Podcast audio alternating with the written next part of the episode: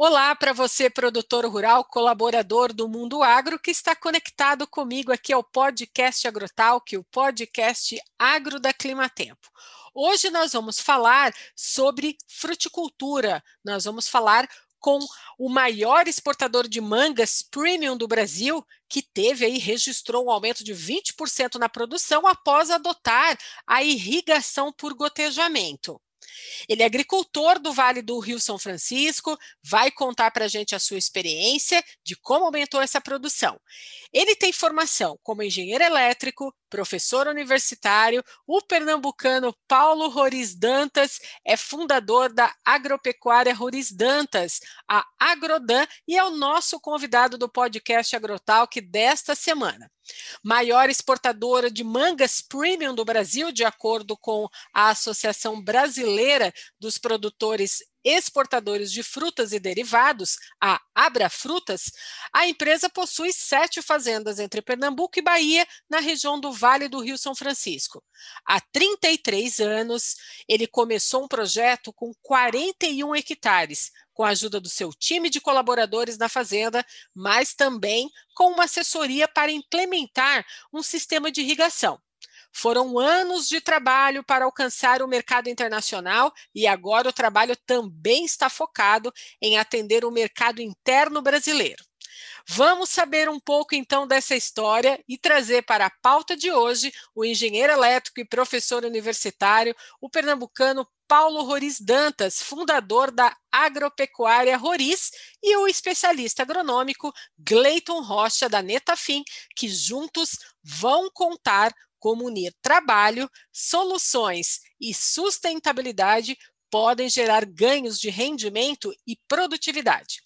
Rapazes, sejam bem-vindos aqui ao podcast Agrotalk. Eu vou começar com o Paulo e por isso, Paulo, olha, muito prazer em receber você aqui e eu queria que você começasse esse podcast Agrotalk contando um pouquinho para gente como foi o início da sua história, do seu trabalho grandioso com as frutas, antes de se transformar aí no maior exportador de manga premium do Brasil? Fala um pouquinho para a gente da sua história. Olá, Angela, é um prazer estar com vocês aqui. Essa história nossa é uma história de começou há 33 anos atrás, é uma história de família. Na realidade, eu liderei um projeto com minha família, meus pais, meus irmãos, é, nós não não éramos do ramo de fruticultura. Meu pai tinha uma, ele era médico, ele tinha uma, uma terra e, e, não produzia. E eu era engenheiro da Chess e estava trabalhando em Recife e resolvi liderar um movimento da família para usar nossas terras e plantar alguma coisa. Então nós convencemos os nossos pais a colocar os bens deles como garantia é, para um projeto de fruticultura e era um projeto totalmente desacreditado. Quem estava era, era, o envolvimento total da família, era, era os irmãos, mas quem estava à frente do projeto era eu e meu irmão e meus pais garantindo a parte é, financeira, a parte econômica do projeto. Uhum. Então era um projeto ousado, é, desacreditado em função das circunstâncias. Era uma época de hiperinflação. Quem estava à frente do projeto, eu e meu irmão Jário, nós não tínhamos qualquer experiência com fruticultura e naquela, naquela época também não existia nenhum suporte técnico para uhum. você produzir frutas. Então, era um projeto que exigia muita fé em Deus para dar certo. E eu acho que isso ajudou, tenho certeza que ajudou bastante. Então, fizemos um trabalho correto, é, baseado em pilares sólidos de valorização de funcionário, é, de priorizar a qualidade e de fazer parceria com os clientes nós conquistamos o mercado da Europa e depois dessa conquista, nós agora, agora temos o desafio de conquistar também o mercado interno. Então, são 33 anos de muito trabalho, muita dedicação, é, muita seriedade para crescer, crescer como nós crescemos. Né? Quais são os desafios aí agora da Agrodan para alcançar esse mercado interno? É, na realidade, a nossa, o faturamento da Grodan em 2020 foi 95% de exportação e apenas 5% do mercado interno. Apesar do mercado externo ainda estar bastante aberto para a nossa manga, é, mas nós avaliamos que é, é um risco você ficar com essa dependência quase que total do mercado, mercado externo. E aí o nosso grande desafio é, para conquistar o mercado interno é vender produtos de alta qualidade aqui no Brasil também. Então, uhum. vender o Brasil, nós entendemos que tem uma camada de consumidores que quer produto de qualidade e a Agrodan vai entrar para preencher essa lacuna, para vender produtos com a mesma qualidade que é, que são vendidos na Europa, tentar também agregar valor a esses, a esses produtos e crescer no mercado interno. Lembrando que a gente vai continuar crescendo no mercado externo, nós temos áreas novas vindo, vamos continuar crescendo no mercado externo e vamos crescer mais no mercado interno. E a nossa meta é que nos próximos anos nós possamos atingir pelo menos 40% do nosso faturamento do mercado interno. Um grande desafio pela frente que é, nós vamos introduzir aqui variedades que até então são basicamente desconhecidas no Brasil. As Sim. variedades Kent e Kate são variedades bem desconhecidas, são as melhores variedades que têm melhores reputações na Europa, mas são grandes e desconhecidas no Brasil. Então, esse desafio de introduzir variedades desconhecidas, mas que têm grande potencial de crescimento, de aceitação pelo consumidor brasileiro. Sim, eu ia comentar com você isso mesmo, Paulo. A gente tem muitas variedades de mangas existentes no mundo, né? Mais de 1.600. E a Agrodan produz essa que você falou. A Kate tem mais alguma outra? É, nós produzimos escala Kent, Kate, Tommy uhum. e um pouco de Palma. Então, temos quatro variedades em escala e, e estamos, estamos fazendo teste com três variedades israelenses aí que parece que estão é, prometendo ter sucesso também. As variedades Homer, é, Noah e Shelley. São três variedades novas aí. A gente Sim. já começou a produzir esse ano a variedade Homer, com excelente aceitação no mercado europeu. Está caindo no gosto, então, do europeu essas novas variedades. É, o europeu está gostando de manga, de um modo geral. Na uhum. realidade, o consumidor europeu, quando ele, ele compra manga, ele não sabe que variedade ele está comprando. Quem compra Sim. no supermercado, ele não sabe mas os, as cadeias do supermercado é quem faz essa escolha e elas veem a reação do cliente. Então, se ela escolher uma determinada variedade e ali vende bem, aumenta as vendas, então ela, ela passa a priorizar aquela variedade. Né? Mas o Sim. consumidor final está comprando manga, não sabe, não sabe se é quente, quente, se é nua, se é... O cliente final não tem esse acesso a essa informação. Na verdade, essa informação, essa comunicação está entre você e o distribuidor, na é verdade. E para o mercado interno, você considera que essa comunicação entre o campo e a cidade, que eu digo o distribuidor, vai ser importante também para alavancar essas vendas para o mercado interno? Também, mas a gente, como, como agora, é, na realidade, do mercado interno, nós vamos estar mais próximos do consumidor e agora com toda essa tecnologia, o comércio eletrônico. Então, a tendência é nós nos aproximarmos mais também do consumidor final, né? Sim. Esse, a gente não consegue fazer isso no mercado Europa porque nós estamos distante das cadeias de supermercados. Mas aqui nós estamos abrindo, nós estamos abrindo o nosso mercado através temos um, a, a Abra Frutas e temos um grupo de, eh, de produtores, eh, produtores do bem que está querendo abrir com essa marca aqui o mercado interno e nós vamos criar uma boa comunicação com o consumidor final também. Sim. E quantas toneladas de manga são produzidas atualmente hoje pela Agrodan? Em 2020 nós batemos recorde e produzimos 31 eh, mil toneladas de manga, né? E então, 95% do faturamento desse volume todo foi para exportação, mas esse, esse número vai ser, esse recorde vai ser batido a cada ano. A gente continua crescendo, então esperamos a cada ano bater esse recorde e logo, logo nós chegaremos a 60 mil toneladas e, quem sabe, 100 mil toneladas de manga. Então, tem que, é, além de nós estarmos ampliando a área de produção e estamos sempre buscando aumento de produtividade para as áreas já implantadas. Então, é, certamente chegaremos em breve a 100 mil toneladas de manga. Sim.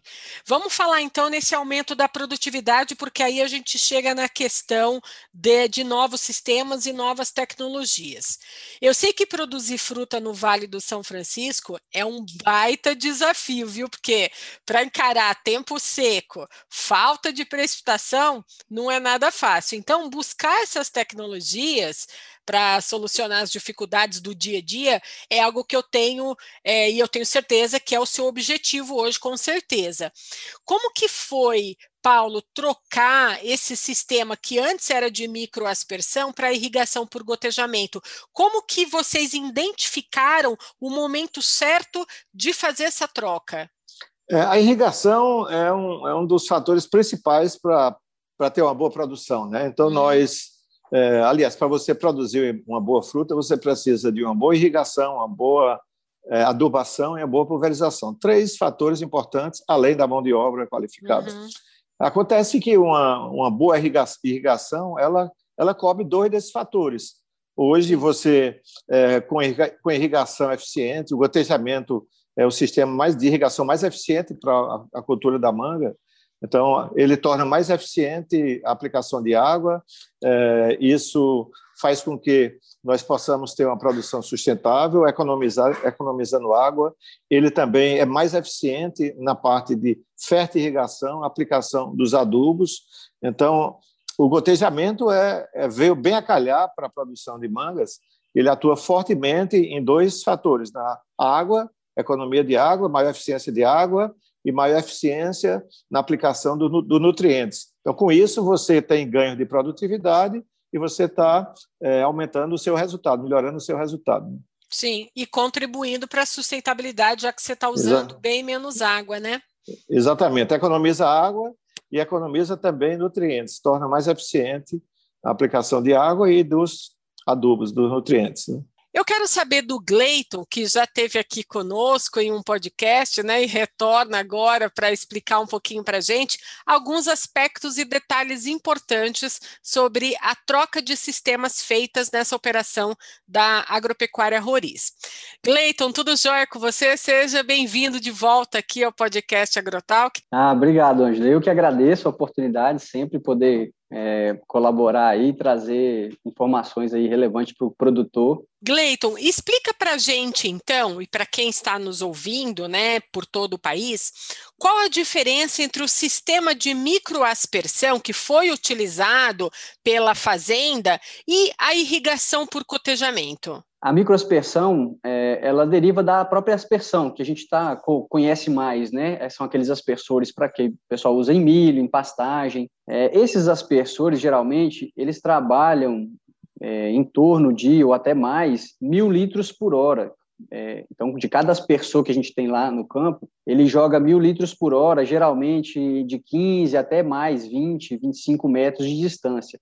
Então, você teria a cada 25, 20 metros de distância um do outro, um, um, emissor, que a gente chama, né, jogando em torno de 1.000, 1.500 litros por hora. Quando a gente fala da microaspersão, aí a gente está falando de, um, de uma miniatura de aspersor, ou seja, ele está trabalhando em torno aí de 40 até 100 litros, quer dizer, 10 vezes menos água por hora que você joga, né? É, uhum. E você, você vai ter mais aspersores. Óbvio que ele joga menos água e joga a uma distância menor. Então, nós estamos falando aí de um, de um emissor, de um, de um equipamento que joga em torno de 100 litros por hora a cada 4, 5 metros. Então, você teria que ter no mesmo espaço de um aspersor, quatro microaspersores, vamos dizer, aproximadamente isso. Então, isso melhora em questão de distribuição da água. Em vez de você ter um ponto de distribuição, você tem quatro, forma uma, uhum. uma malha melhor de distribuição. Quando a gente vai para o micro, para o gotejamento, desculpa, é, a gente está falando de, baixo, de vazões de 1 a 2 litros por hora. Então, é, cada furinho que a gente fala, né, o furinho não é só um furinho, né, depois eu vou explicar melhor, mas cada furinho na mangueira do gotejador está é, tá saindo em torno de 1, 2 litros por hora, é o que a gente preconiza hoje nos gotejadores mais modernos, baixo, de baixa vazão, e a cada 50, 60, até 75 centímetros um do outro. Então você tem milhares de pontos caindo pouca água, mas que formam uma malha muito grande de distribuição da água. Então, tudo isso só colabora para você ter uma melhor distribuição da água.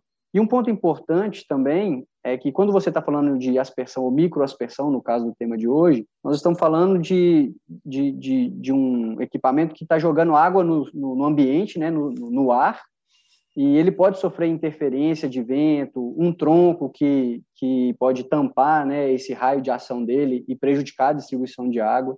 E no caso do gotejamento, não. O gotejamento é uma gota d'água que pinga diretamente no solo e, e, vai abrindo o que a gente chama de bulbo molhado, né, para atender as, as raízes das plantas. Quando a gente fala de, de, de irrigação por gotejamento, ou mesmo a micro, se realiza a fertirrigação, que é misturar é, alguns fertilizantes no, no sistema e injetar. Então, quando você tem um, um gotejamento, você tem é, mais uniformidade de distribuição também desses fertilizantes e o controle né, de, de quantidade e, e aonde você está aplicando, no momento que você está aplicando. Hoje, no Vale inteiro, vem se adotando muito gotejo em detrimento do, da microaspersão, justamente porque se vê melhor controle do que você está tá aplicando, da eficiência com que você está aplicando e da redução do custo em mão de obra é, nesse quesito. Então, a gente quer cada vez mais romper essas barreiras de produtividade e trazer rentabilidade para o produtor. A Grodan hoje só trabalha com manga ou com outros tipos de frutas também? Nós começamos com manga, banana e uva, mas a banana, depois de alguns anos, teve que erradicar e nós plantamos manga no local da banana. Uhum. E a uva, nós insistimos durante muito tempo, mas nunca tivemos sucesso com uva, talvez por termos nos especializado mais em manga e a uva ficou em segundo plano. Mas, enfim, nós resolvemos já há algum tempo que era melhor focar é, apenas em manga, se especializar em manga, muita manga, às 52 semanas no ano, do que você ter uma cultura que você não era tão especialista. Então, hoje é manga, moção é muita manga o ano inteiro e cada vez é, tentando melhorar a qualidade dessas mangas. Né? A manga, então, reina absoluta aí na Agrodan. Exatamente. A manga está empregando muita gente é. e está empregando muita gente e está servindo de base para um grande trabalho social que nós fazemos. Né? Exatamente. Você chegou no ponto que eu queria é, comentar com você agora. E eu queria que você contasse um pouquinho para a gente desse, desse projeto. Esse projeto, na realidade, é, iniciou um projeto pessoal meu de querer transformar a região, dar uma educação de qualidade às crianças da região. É, eu verifiquei que as crianças da nossa região, da zona rural, eles recebiam uma educação de péssima qualidade e elas o único futuro que elas poderiam almejar na vida delas, na vida profissional, seria é, talvez o grande sonho delas seria trabalhar para a Grodan. Não é que trabalhar para a Grodan não seja não seja bom, é um, é um, trabalhar na agricultura é um trabalho digno, mas eu resolvi dar condições dessas crianças de escolher o futuro dela. Então, uhum. é, para que possa ter futuro, você tem que ter boa educação, uma boa base. Então, eu resolvi fazer isso, resolvi construir essa escola há três anos atrás. Na realidade, foi, ela foi concluída em novembro de 2017 e em 2018 começou a funcionar essa escola. Ela começou a funcionar com 220 crianças do maternal quinto ano e foi crescendo uma turma a cada ano. Hoje nós temos 275 crianças é, do maternal ao oitavo ano. Então está crescendo uma turma a cada ano e entra um grupo de crianças no maternal. Próximo ano chega ao nono ano. E em 2023, se Deus quiser, nós teremos nessa escola o início de um curso técnico na área de TI. Então, é, a construção da escola, eu, Paulo, patrocinei essa construção com a ajuda de, ajuda de empresas amigas e parceiros, mas na operação da escola, é, para dar sustentabilidade à escola, nós fizemos um acordo com o sócio e a Agrodan está destinando 10% do lucro da Agrodan para suportar esse trabalho social. Então, é, essa escola, a ideia da escola é formar profissionais de TI para ser uma escola de referência na zona rural, no meio do mato, da zona rural do Belém de São Francisco, para ter profissionais de TI que vão que exerçam, que possam contribuir para o desenvolvimento da região e de outras regiões do Brasil. Então, estamos preparando profissionais para o mundo. Essas crianças estão recebendo educação de altíssima qualidade, e a partir de três anos, todas elas têm aula de informática, robótica, inglês, música, arte, além das disciplinas tradicionais, e é uma grande transformação que a gente está fazendo nessa região. Então, o, a, meta, a próxima meta é 2023, um, o início de um curso técnico profissionalizante na área de TI, mas a, a meta principal para 2026, se Deus quiser, é, o início de uma faculdade de TI para for, é, formar profissionais de alto nível lá na, nessa escola, né? E aí é uma das um, um dos desafios nossos, uma das metas nossas de um dos motivos da Agrodan estar tá crescendo e querer duplicar a empresa é para que esses 10% do lucro da empresa possa acompanhar o crescimento da escola. Então, é um dos grandes motivos que a gente encara para esse crescimento da Agrodan, não é só a parte financeira, é para gerar mais emprego e fazer muito mais trabalho social. E, completando, a Agrodan destina 10% do lucro para projetos sociais, tem um projeto da escola, a escola foi batizada é, com o nome de minha mãe, professora Olindina Roris Dantas, que nasceu na região, era professora, vice-diretora lá em Belém, e nós também fundamos um posto de saúde, uma unidade de saúde que está fazendo parte é, da rede do SUS, mas a Grodan está tá pagando médicos, enfermeiros, é, psicólogos, tá, e o SUS entra com equipamentos, materiais, etc.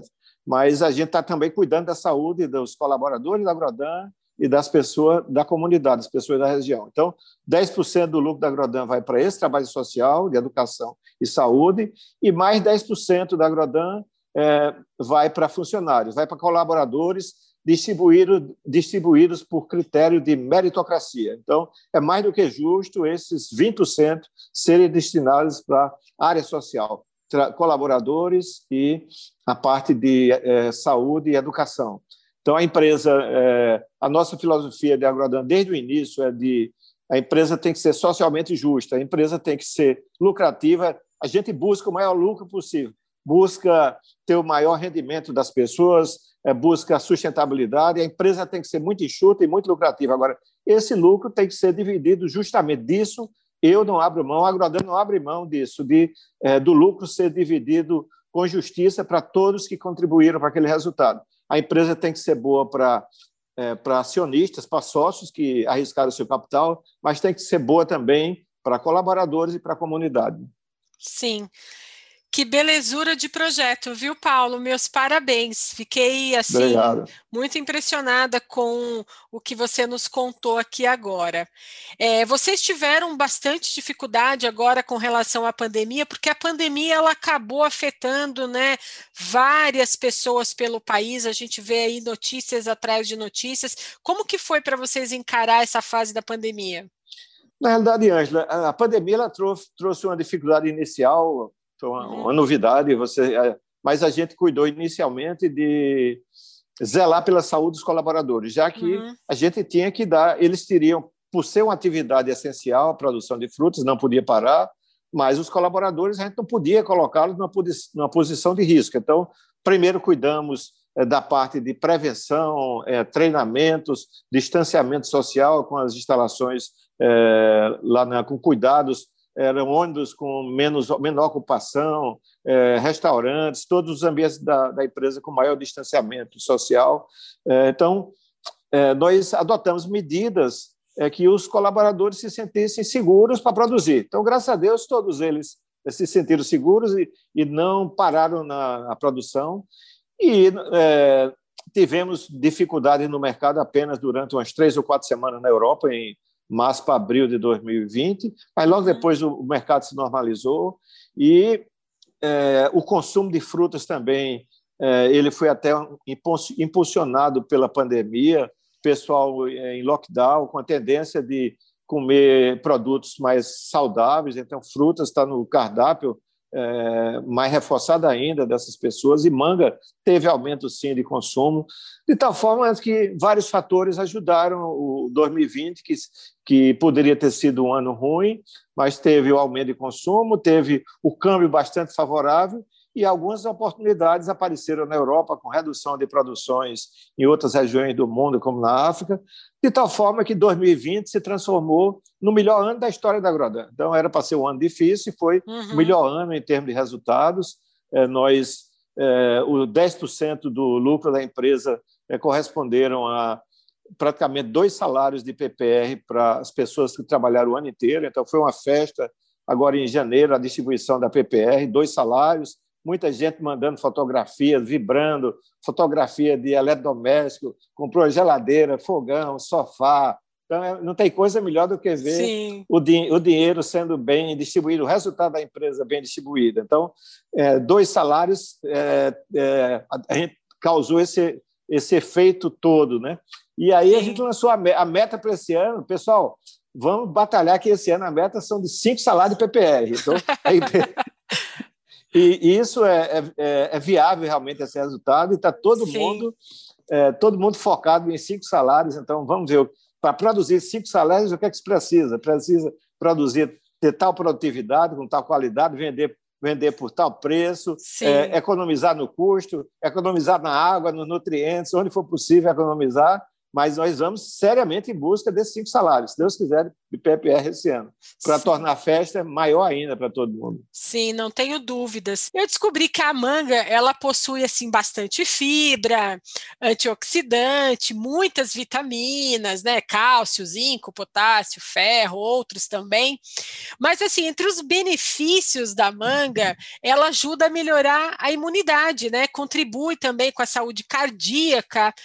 E e a gente começa a observar, como você disse, que o país, né, o mundo, ele começa a olhar para uma alimentação mais saudável, né? Então a gente vê que a manga é um alimento muito versátil, né? Ela é usada em pratos tanto salgados como doces. Porque a manga naturalmente já já já já traz ela muita gente já reconhece os, os valores da manga. Não é à toa que a manga está liderando, além de além do sabor excelente, então todos esses benefícios que muita gente no mundo já começa a ter conhecimento, já começa a, colocar, a aumentar o consumo em função desses benefícios que vêm para a saúde da manga. Né? Que mesmo quem desconhece os benefícios que vêm para a saúde, só por ser, por ser uma fruta saborosa já ajuda bastante. Então, quando é, você torna conhecido esses outros, é, esses outros pontos positivos da manga, vai facilitar muito o crescimento. Então, nós esperamos realmente um grande crescimento no consumo de manga no Brasil. E a Agrodan está querendo liderar isso, querendo é, contribuir para que o Brasil seja é, um grande consumidor, um consumidor de manga muito maior do que é ainda. É, nós temos a meta de hoje nós nós somos praticamente 30 vezes é, maiores do que quando iniciamos, né, há 33 anos atrás. E a nossa meta nos próximos anos é chegar a uma área de 2 mil hectares, praticamente 50 vezes maior. Né? Então, nós temos essa ambição positiva de, de crescer nesse mercado e, para esse crescimento, tudo isso, a questão de rastreabilidade, selos de qualidade, tudo, tudo, tudo isso são requisitos fundamentais para isso. Hoje, nós já temos é, todas as certificações internacionais é, que são exigidas para você, para você exportar, é, é, certificações que atestam é, a boa prática agrícola, a parte de responsabilidade social, responsabilidade ambiental. Então, a Agrodan já atende a todas essas certificações é, pelo fato de estar exportando para os mercados mais exigentes do mundo. Né? Uhum. E o que vai acontecer é que a tendência é que o mercado interno comece a exigir também essas certificações. Hoje, o mercado, o mercado interno está apenas iniciando ah, essa questão de rastreabilidade, iniciando a exigência de certificações para você isso para você proteger o consumidor final, para você ter a certeza que o consumidor está recebendo uma fruta segura, é uma fruta que é, foi produzida de uma maneira saudável e foi produzida respeitando todas as normas ambientais, sociais, etc. Sim. Bem, Paulo, olha, eu gostaria de agradecer aqui a sua participação no podcast Agrotalk, a participação do Gleiton também, da Netafim, e eu quero dizer para você que fica aqui o meu convite para você voltar aqui mais vezes para falar para a gente sobre manga, sobre o crescimento desse produto no mercado interno. E eu quero ver você contando aí se no fim do ano vocês já obtiveram aí os cinco salários, Sim. viu? Traga novidades. Estou torcendo para isso. Ok, obrigado, Angela. Foi um prazer falando com você, com a Agrotalk.